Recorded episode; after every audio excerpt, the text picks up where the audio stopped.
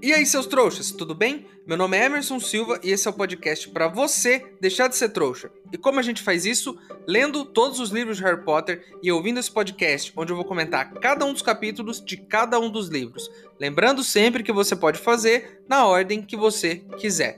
Hoje vamos comentar o capítulo 11 de O Prisioneiro de Azkaban, a Firebolt. E, sem enrolação, vamos para o capítulo de hoje.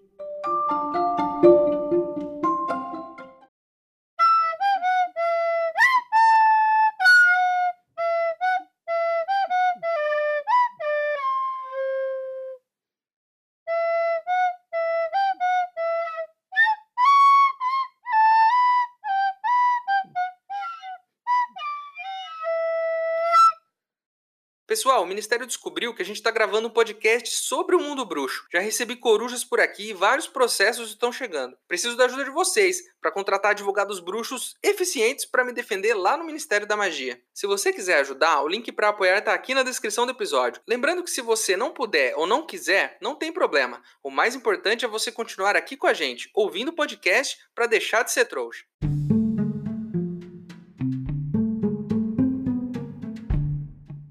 Descobrimos já no começo desse capítulo que o Harry conseguiu voltar para Hogwarts.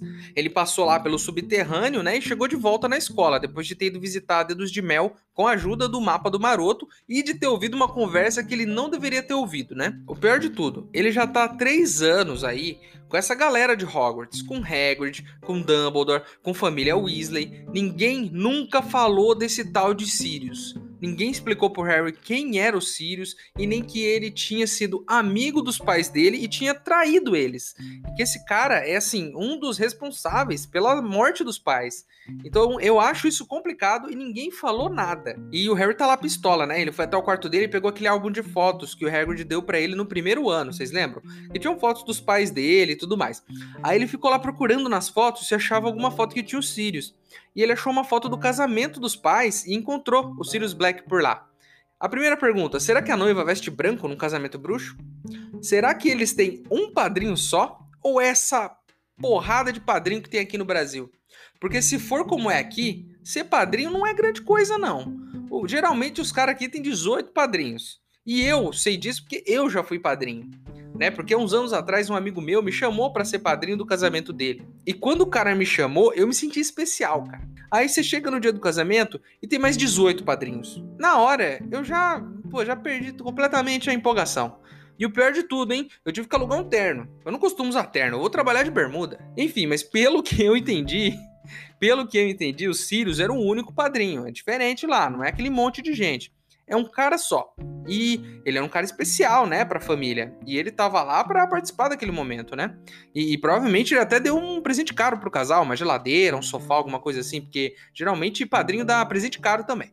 E aí o Harry fica lá olhando aquela foto e pensando, né, naquele Sirius que tá lá na foto, jovem e bonitão, se, se, se aquele cara já tava trabalhando para você sabe quem, se ele já tava pensando em matar os pais do Harry, e isso vai deixando ele mais puto ainda, porque o cara tá lá sorrindo na foto. E ele fica lá alimentando esse ódio. E eu já fiz isso, sabe? Alimentar o ódio silenciosamente, sabe? Alimentando um sentimento ruim. Quando você briga com alguém, por exemplo, e aí você vai lá à noite, deita na sua cama, e aí você fica pensando na merda que a pessoa fez, na briga que você teve com ela, e você vai ficando cada vez mais puto. Se eu posso te dar um conselho, Harry, esquece isso. Vai fazer mal para você. Eu, por exemplo, eu tenho bruxismo.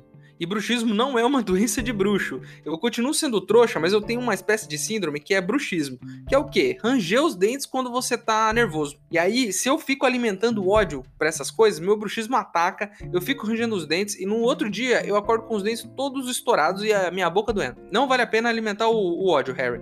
Então, eu não sei se você tem bruxismo e talvez você tenha, porque você é um bruxo, né? Mas não alimente ódio por ninguém. E, e não fica pensando nisso, não. Aí o Harry vai dormir pistolaço, né? E acorda no dia seguinte seguinte tá a Hermione lá. Hermione e o Rony lá no salão comunal conversando, né? E aí eles estão lá conversando, o Rony e Hermione falam para ele ficar de boa, para ele não sair atrás dos Sirius. Ele ainda não sabe muito bem o que ele vai fazer, mas ele tá pistola com o cara e eu tenho certeza que se esse cara aparecer aí em qualquer curva dessa escola, ele vai para cima. Aí o Rony fala que o Black é perigoso, fala: "Não, o Harry, não vai atrás do cara, mano. O cara é perigoso, né? Fica de boa". O Rony conta. Vocês lembram do Pedro Pettigrew? Que é o menininho lá, que era amigo do, do Sirius e do pai do Harry, e que esse menino entregou, né, o Sirius pra, pra polícia, foi atrás do cara e tal, e que no final o Sirius matou ele. é, o Rony conta que o Pettigrew, depois que ele morreu, a mãe dele recebeu a Ordem de Merlin, que é aquela condecoração que o Dumbledore também tem, e uma caixinha com o dedinho do Pettigrew, que só sobrou um dedinho desse cara. E a gente precisa analisar isso. O quão esquisito é essa situação? Né? A mãe do cara acabou de perder um filho e o que, que ela recebe em uma caixa? O dedinho do filho. Eu não sei se isso é para confortar ou para aterrorizar a mãe dele. Porque parece coisa de sequestrador. Então é muito esquisito, sabe? Você mandar o dedo da pessoa que acabou de morrer pra mãe dessa pessoa. Quem fez esse negócio? O Ministério da Magia de novo? Os caras fazem umas coisas estranhas, né? A Hermione começa a chorar e fala: Pô, Harry, não faz isso, o cara é perigoso, pô. Só sobrou o dedinho do cara e o Rony acabou de falar e tal. E aí o Harry fala: É, mas eu não vou também ficar de boa, não, hein? Eu vou, vou pensar aqui no que eu vou fazer. Bom conselho da Hermione, né? Porque eu acho que o Harry, antes de atacar um assassino perigoso, devia aprender a se defender melhor, né? Porque se a gente olhar para o passado e ver os professores que ensinaram o Harry defesa contra as artes das trevas, ele não tá muito bem, não. Exceto o Lupin que ensinou uma outra coisa, mas o resto ensinou muito, então ele precisa ficar esperto, porque ele vai chegar lá para enfrentar o cara, o cara vai explodir eles e aí se sobrar o dedinho é sorte, né? E aí eles vão entregar o dedinho dele lá pro, pro tio Walter, né, depois. Aí o Rony pega e fala assim: pô, Harry, vamos parar com esse assunto sinistro aqui. Vamos lá na cabana do Hagrid, vamos tomar um chazinho, vamos jogar uma partida de xadrez de bruxo. E esse convite do Rony para jogar xadrez de bruxo que foi um jogo que eles jogaram lá no primeiro ano, me fez pensar numa coisa.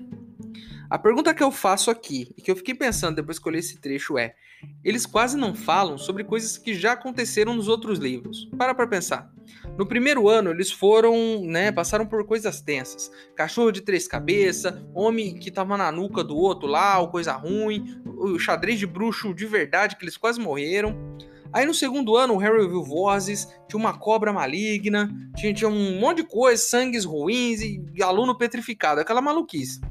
Mas no ano seguinte, sempre que chega no ano seguinte, eles não falam nada. Parece que nada aconteceu. Eu só queria registrar aqui o fato de que se eu enfrentasse uma cobra gigante e saísse vivo, eu ia falar sobre isso todo dia. Qualquer coisa eu ia falar, ó, mas ano passado eu enfrentei uma cobra gigante, irmão. Quem é você para falar assim comigo? Eu ia falar, eu ia lembrar o tempo todo. Eles esquecem, eles passam por cima, eles superam as coisas, eles não voltam no assunto. Aí, enfim, eles chegam lá na cabana do Hagrid, né? E o Hagrid tá chorando. Tá cabeça para baixo, meio triste e tal. Aí eles entram lá na cabana do Hagrid, né? E o Hagrid não fala nada, já entrega uma carta para eles. E o que tá escrito nessa carta? Tá escrito que graças à defesa que o Dumbledore fez do caso, o Hagrid não vai ser responsabilizado pelo ataque que o hipogrifo fez ao Draco. Então, o, o Hagrid tá de boa, não vai ser responsabilizado. Mas por conta de uma reclamação do senhor Lúcio Malfoy, o caso vai ser encaminhado para a comissão de eliminação de criaturas perigosas. E vai ter uma audiência para julgar o hipogrifo, né? Se for julgado, o que, que acontece? A comissão de eliminação de criaturas mágicas vai eliminar a criatura mágica. Aí o Hagrid fala que o Lúcio Malfoy tem muita influência, que com certeza vão julgar o hipogrifo à morte, não sei o quê. E o cara tá triste lá, né? E, e, o Harry meio que desiste até de confrontar o, o Hagrid sobre o lance do Sirius Black, o que eu acho que é uma ótima decisão. Enfim, a conversa com o Hagrid continua, né? E ele fala que toda vez que ele vai pro bar para tomar um goró, já mudou de assunto, né? Mudou de assunto. Tá falando que sempre que ele vai pro bar tomar um goró, ele tem que passar pelos dementadores. E que isso sempre lembra ele do tempo em que ele esteve em Azkaban. Só lembrando que há uns 5 minutos atrás, menos, 2 minutos atrás, eu dei um mini chilique aqui, porque eles nunca falam sobre o que aconteceu nos livros anteriores. Mas eu queimei minha língua, porque o, o Hagrid começa a falar sobre o tempo que ele teve em Azkaban, que foi no ano passado.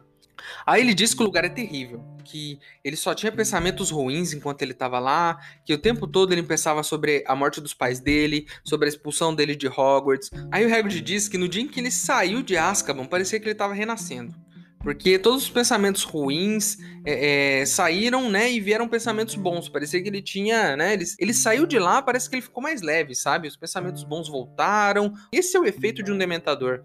Né? A hora que você sai de perto dele, você fica bem, velho. A hora que você tá, você tá perto do cara, você fica mal, sabe? Tem pessoas assim, hein? Tem pessoas que podemos chamar de dementadores. Quando você tá do lado delas, você sente aquele, aquele peso, sabe? Fica tudo meio tenso já. E a hora que você sai de perto, putz, você sente um alívio. Existe isso. Pessoas dementadoras, hein? Aí o Hagrid diz que os dementadores não gostaram de ver ele sair de Azkaban. E a Hermione fala, pô, como assim? Você era inocente. Não tem que gostar o que não gostar. E aí o Hagrid diz o seguinte, que os dementadores não estão nem aí. Se você é inocente, se você é culpado. Eles só querem que você fique lá para eles se alimentarem da sua felicidade. Eles não estão nem aí. Então os bruxos julgam, é, decidem se você é culpado ou não e te jogam lá. Os dementadores não estão nem aí, né?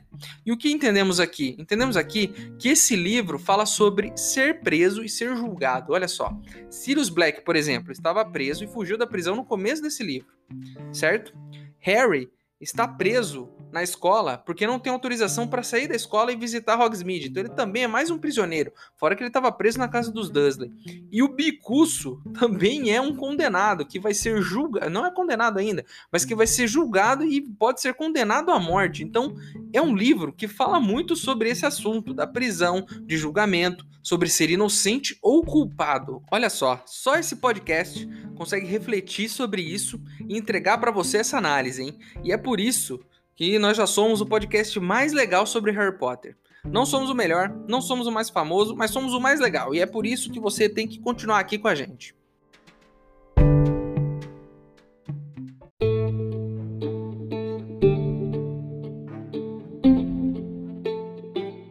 E nessa semana nós temos e-mails para ler por aqui. É, estou recebendo várias mensagens legais de vocês, né? E gostaria muito de ler uma delas aqui hoje.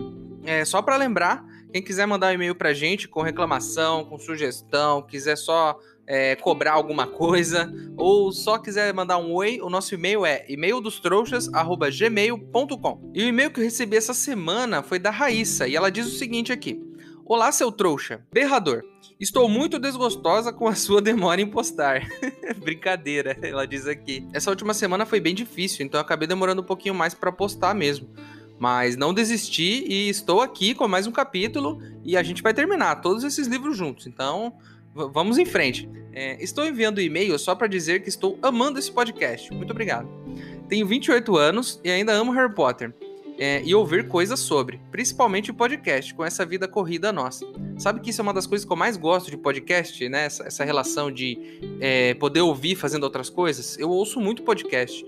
E muitos eu ouço lavando louça, fazendo o jantar, às vezes até trabalhando. Então, é uma coisa que eu gosto, porque é uma mídia que dá para você consumir enquanto você resolve uma outra coisa que você tem que resolver.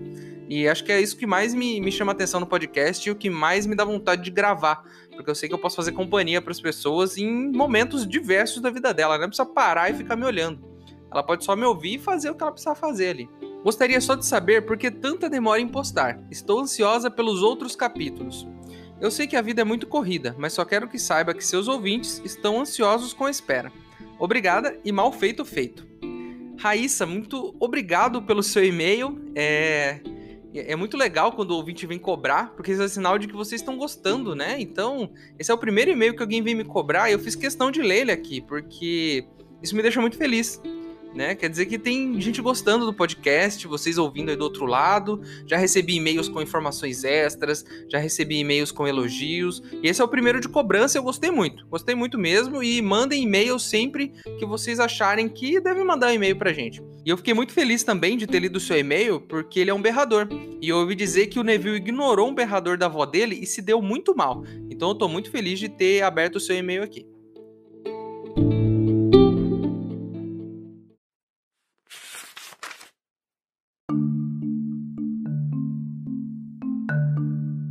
Prezado Sr. Hagrid, dando prosseguimento ao nosso inquérito sobre o ataque do hipogrifo a um aluno seu, aceitamos as ponderações do professor Dumbledore de que o senhor não é responsável pelo lamentável incidente.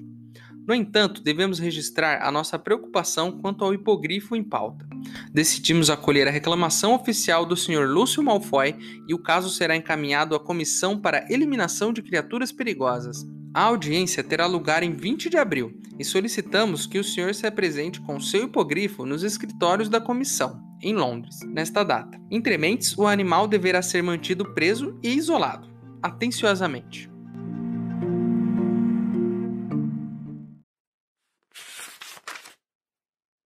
Ei, seu trouxa, se você está curtindo o podcast, não se esqueça de deixar uma avaliação na ferramenta que você estiver ouvindo, caso ela tenha esse recurso, é claro. Assim o programa ganha uma moral e chega ainda mais trouxas como você.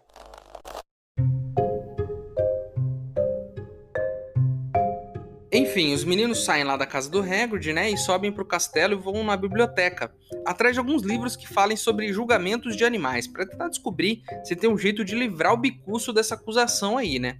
Tentando achar algum caso que ajude eles lá. Mas vamos nos esquecer disso por enquanto, porque chegou o Natal. Chegou o Natal, o Harry acorda numa bela manhã e tem aquele monte de presente de novo, né?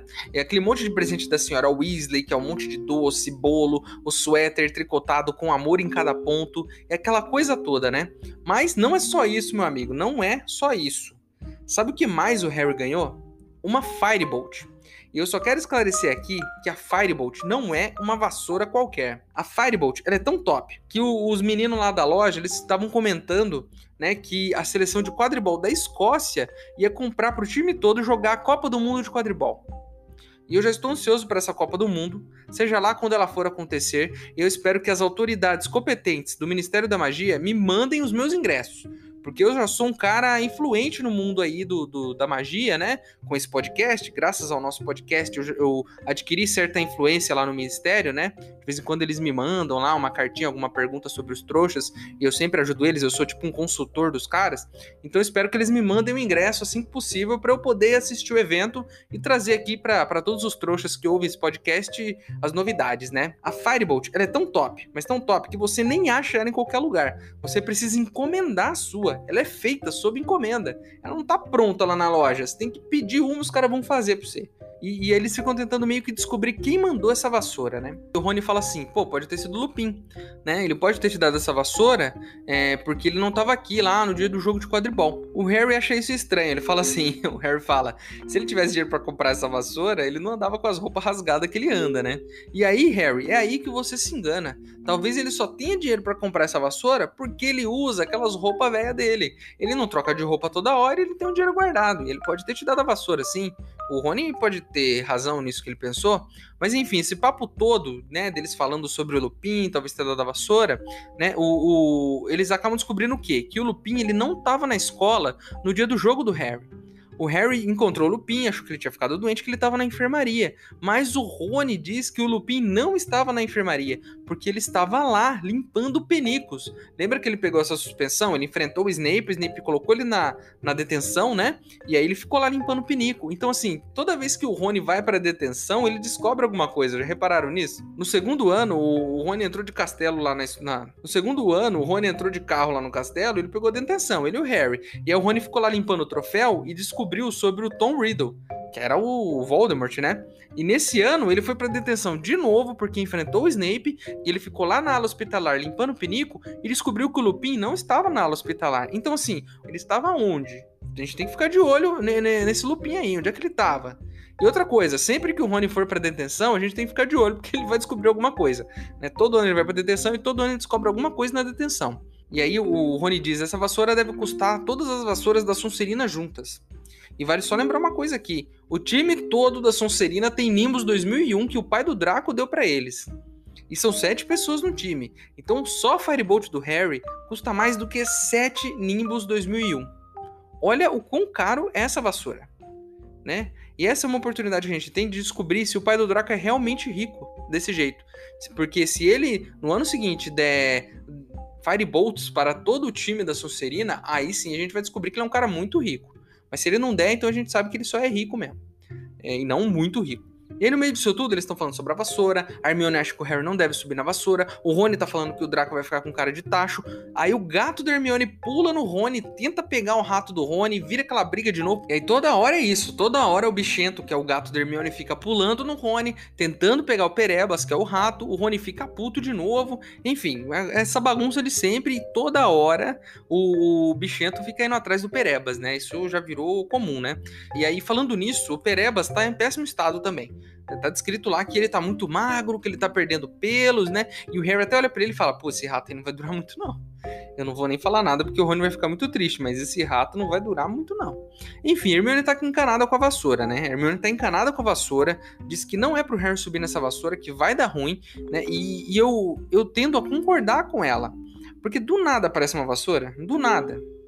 Um, tem um criminoso lá, um assassino, que tá atrás do Harry ele já entrou no castelo, já destruiu o quadro da, da mulher gorda, já foi atrás do Harry, e, e, o Harry tá vendo o cachorrão sinistro lá que indica a morte todo momento, e de repente ele ganha uma vassoura, assim, do nada, sabe? É muito esquisito. Eu acho que realmente a Hermione tá certa e o Harry tem que ficar esperto. Mas é, enfim, eles param da, da briga toda lá, aquela bagunça, e vão pro jantar de Natal, né? E eles descem lá e tá o Dumbledore, a, a professora McGonagall, todos os professores, eles juntaram todo mundo numa mesa só, aluno, professor, tá tudo numa mesa só, porque tem quase ninguém na escola, tá bem vazia, né? E faz muito sentido, porque se tivesse. Se eu estivesse estudando numa escola que tá cheia de criaturas demoníacas em volta dela, eu também teria ido pra, casa no, no Natal, não teria ficado lá. Mas o Harry não tem escolha, porque ou ele aguenta os dementadores sugando a felicidade dele, ou ele vai para casa e aguenta os Dursley sugando a felicidade dele também. Então, nesse caso, é melhor ficar lá com os Dementadores do que com, com o tio Walter e a tia Petúnia, né? E com o Duda também, que é o Dementadorzinho lá. Aí o Rony e o Harry se levantam para voltar pro salão comunal e Hermione não vai com eles. Fala que vai lá conversar com a professora McGonagall, né? Aí o, o Rony e o Harry voltam pro salão comunal e alguns minutinhos depois chega a professora McGonagall junto com a Hermione. E ela fala: Ó, oh, a Hermione me falou que você ganhou uma vassoura, Harry, e eu quero dar uma olhada. E aí o Harry e o Rony já olham com aquela cara pra Hermione, né? Pô, você contou, velho? Você contou da vassoura pra ela? E aí a professora McGonagall pega a vassoura, dá uma olhada, levanta, cheira a vassoura e fala assim: Ó, oh, vou ter que levar isso aqui. Eu vou levar ela pra Madame Ruth. Né, que é a professora de voo, e pro professor Flitwick, que é o professor de feitiços, para eles darem uma olhada nessa vassoura aqui, para ver se não tem nada nela. Porque, né, se tiver alguma coisa aí que arrisca sua vida, a gente precisa descobrir. E aí ela leva a vassoura, né? E o Harry vendo todo esse, sinistro aí, o cara tentando pegar ele, já tentou invadir lá a, o salão comunal e de repente ganha uma vassoura do nada. Isso é muito estranho. Porque tem um assassino à solta tentando matar esse menino e do nada ele ganha uma vassoura. Então tá muito certo a professora McGonagall pegar ela e levar para ser analisada. E dessa vez eu vou ser obrigado a elogiar um dos professores de Hogwarts. Uma coisa que eu faço pouco aqui, hein, porque geralmente eles só fazem cagada. Porque até que enfim um deles fez a coisa certa. E é isso aí, vamos ver o que, que tem com essa vassoura aí, meu.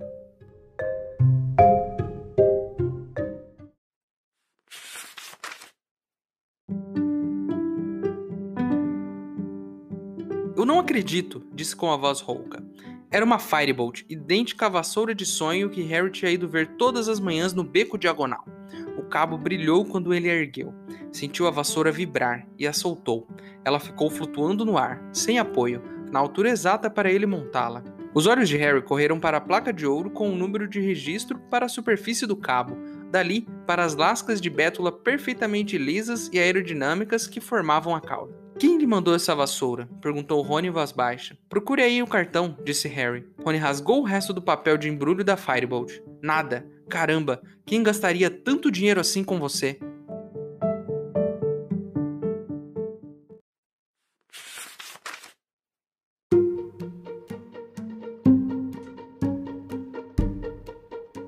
Enfim, é isso. Terminamos mais um capítulo de Harry Potter e o Prisioneiro de Azkaban. E tem mais coisa acontecendo, né? O Bicurso vai ser julgado. O Harry ganhou uma Firebolt. O Harry tá pistola porque o Sirius traiu os pais dele. Então isso vai dar em alguma coisa ainda. Então as coisas estão se encaminhando para dar ruim. Mas vai dar muito ruim em algum momento. E a gente tá aqui para ver o que vai acontecer, né? A capa do episódio de hoje foi ilustrada pelo Vladislav Ierko. E se você gostou de alguma coisa que eu disse, não gostou, quer acrescentar alguma informação ou quer mandar só uma mensagem pra gente, o nosso e-mail é e-maildostrouxas@gmail.com. Ele tá aqui na descrição do episódio e se eu gostar, eu leio ele aqui no podcast. Certo? Então espero vocês pra gente descobrir o que vai acontecer, né? E, e ver se o que, que vai dar isso tudo, né? Se o menino Harry vai sair no soco com Sirius Black em algum momento. Enfim, é isso. Espero vocês no próximo episódio. Meu nome é Emerson Silva e esse é o podcast para você deixar de ser trouxa. Tchau!